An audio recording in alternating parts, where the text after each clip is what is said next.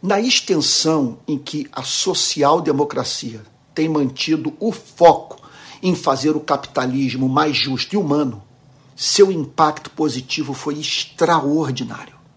O estado de bem-estar social, quando resultou em mais pessoas melhor nutridas e educadas, também resultou em indivíduos mais produtivos. Indivíduos produtivos representam combustível para a máquina econômica da nação. O pauperismo é péssimo para a economia de mercado. Embora não possamos dizer que o estado de bem-estar social capitalista seja o fim da história, podemos afirmar que ainda não concebemos nada melhor. Os adeptos do estado de bem-estar social creem que o pleno emprego pode ser alcançado sem o recurso da nacionalização em larga escala, empresas nas mãos do Estado. O que eles propõem? Vamos lá. A cobrança de impostos ajustada apropriadamente a períodos de prosperidade e depressão. Dois, taxas de juros determinadas por decisão governamental de acordo com as necessidades econômicas. Três, políticas fiscais designadas para a redistribuição do poder de compra em harmonia com o melhor interesse da nação. Quarto, incentivos de investimento em tempos de contratação de negócios. Quinto, obras públicas visando o alívio direto do desemprego. Sexto, crédito governamental para construtores e compradores de casas. Essas são algumas das medidas que o governo pode adotar para estabilizar a economia sem mudar seus fundamentos. Eu gostaria de falar sobre os princípios do estado de bem-estar social, ou da social-democracia. Os principais princípios do estado de bem-estar social são relativamente simples. Primeiro, todo membro da sociedade tem o direito a um padrão mínimo de vida. Não sei como cristãos não se preocupam com isso. Deixam o destino de milhões de pessoas nas mãos dos administradores de um sistema focado no lucro ignoram as condições subhumanas de vida que infelicitam número incontável de irmãos na fé e recusam-se a entender que somente o Estado, para dar conta de problemas estruturais cuja complexidade e custo tornam a ajuda de igrejas e entidades filantrópicas inexequível, em especial no Brasil. Segundo lugar, o estado de bem-estar social está comprometido em botar o pleno emprego no topo das metas sociais a serem sustentadas por políticas públicas. A ideia não é um estado babá, como se costuma chamar, infantilizando pessoas, explorando politicamente sua miséria, perpetuando sua condição de pedintes, mas preparando-as para a entrada na economia de mercado a fim de que possam ascender socialmente. Como ter emprego para todos sem saúde, educação, moradia, alimentação, segurança e saneamento básico para todos. Mesmo nesse país dos sonhos, no qual não falta emprego, as contingências da vida demandam um estado de bem-estar social num mundo de tragédias naturais, pandemias, guerras, doenças terminais, crises do capitalismo e maus governos. Eu gostaria de falar hoje sobre a social-democracia americana. Gostaria de falar sobre New Deal, que teve início com o presidente Franklin Delano Roosevelt em 1933. Não se tratou de um conjunto de princípios filosóficos premeditados a serem impostos ao povo americano, mas sim de uma série de medidas de emergência em resposta a problemas práticos urgentes. Devido à crise de 1929 que os Estados Unidos da América enfrentavam, foi criado o New Deal, que significa novo acordo, com o intuito de o Estado intervir na economia onde este era liberal. Ou seja, os norte-americanos viviam o, chamado liberalismo econômico, onde o Estado não intervém nas atividades econômicas. Este foi o maior fator para o fim do capitalismo liberal. O novo acordo foi um conjunto de medidas criado no governo de Franklin Delano Roosevelt, 1933 a 1945, inspirado nas ideias do economista John Keynes, que, visava tomar medidas econômicas que garantissem o pleno emprego dos trabalhadores. Keynes defendia também uma redistribuição de lucros para que o poder aquisitivo dos consumidores aumentasse de acordo com o desenvolvimento dos meios de produção.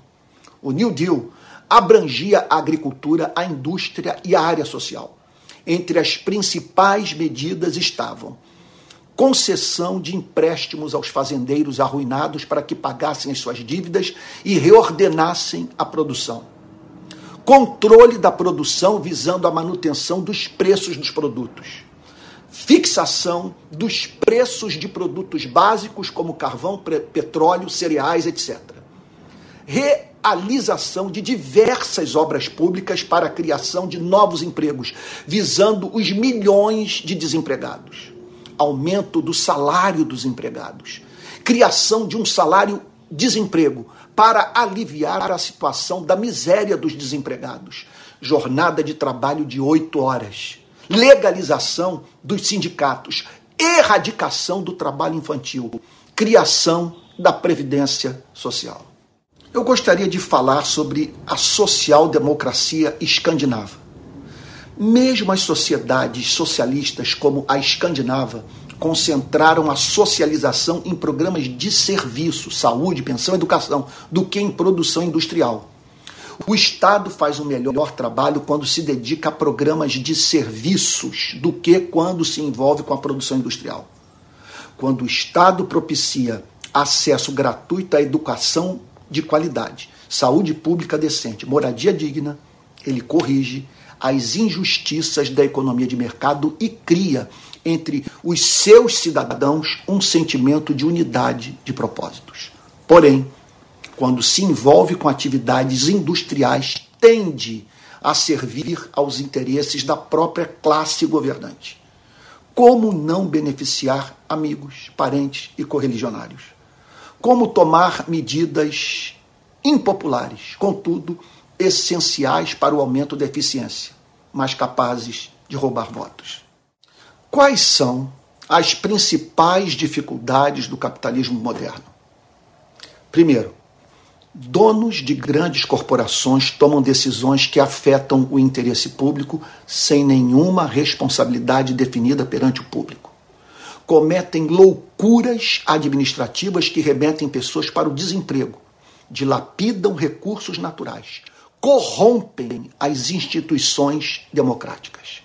Segundo, empregados encontram-se nas mãos dos donos do capital, tratados como parte do capital, capital de carne e osso, que sangra, adoece, enlouquece, se deprime, se, se droga em razão da necessidade de exercer atividade que priva o trabalhador da fome mas não da falta de sentido de se submeter a regras tão desumanas. Terceiro, há uma tendência de decréscimo no número de empregados. Máquinas e robôs tendem a fazer tudo.